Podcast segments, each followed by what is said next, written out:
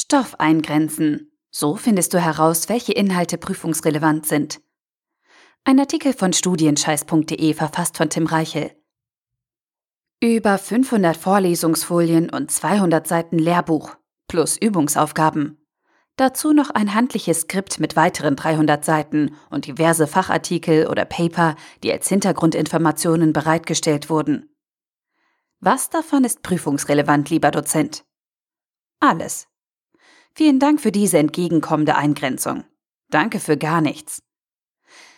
Viele Studenten verzweifeln während ihrer Prüfungsvorbereitung an den Mengen des Stoffs, den sie in kurzer Zeit lernen müssen. Welche Inhalte davon relevant für die kommende Prüfung sind, bleibt häufig unklar. Manche Dozenten grenzen den Stoff grob ein, andere geben keinerlei Hinweise.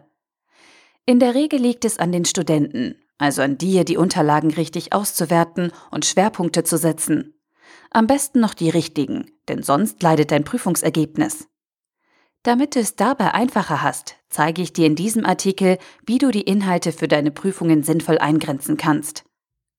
Um die richtigen Schwerpunkte für deine Prüfungsvorbereitung zu setzen, musst du alle Lernmaterialien sichten und filtern. Nicht alle Inhalte sind gleich wichtig, und es liegt an dir zu entscheiden, welche Themen es in deinen Lernplan schaffen. Diese Ansätze helfen dir dabei, den Prüfungsstoff klug einzugrenzen. Erstens, am Big Picture des Prüfers orientieren. Zweitens, alte Klausuren bearbeiten. Drittens, Muster erkennen.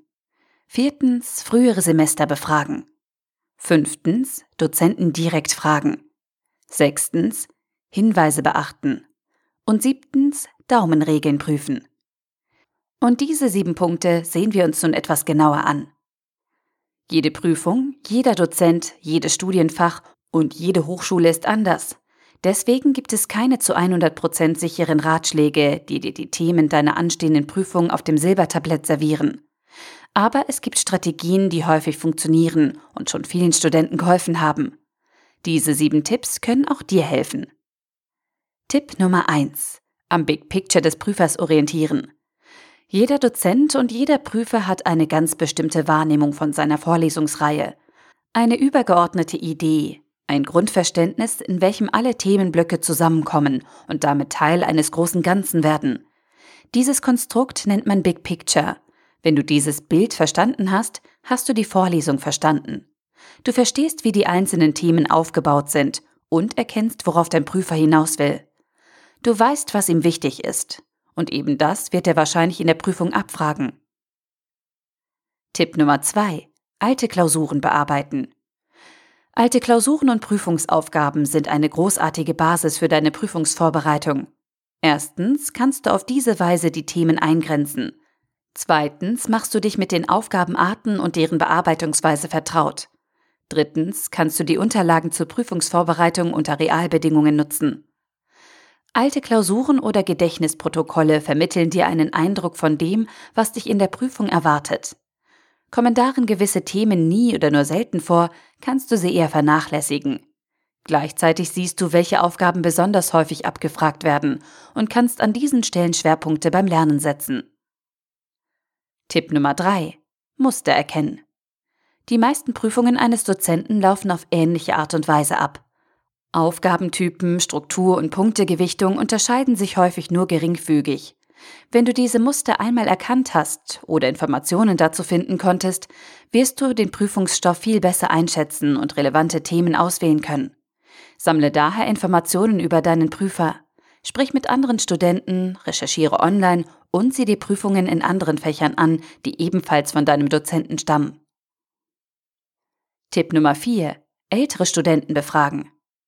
Wenn es dir selbst nicht gelingt, Informationen aus dem Vorlesungsstoff herauszulesen, keine alten Klausuren zur Verfügung stehen und deine Recherche ins Leere verläuft, kannst du den Kontakt zu älteren Studenten suchen, die die entsprechende Prüfung bereits absolviert und im besten Fall auch bestanden haben – Bitte deine älteren Kommilitonen um Hilfe. Gib ihnen ein Mittagessen aus oder bestich sie mit Bier. Frage sie nach ihren Erfahrungen und finde heraus, welche Themen aus ihrer Sicht geprüft wurden.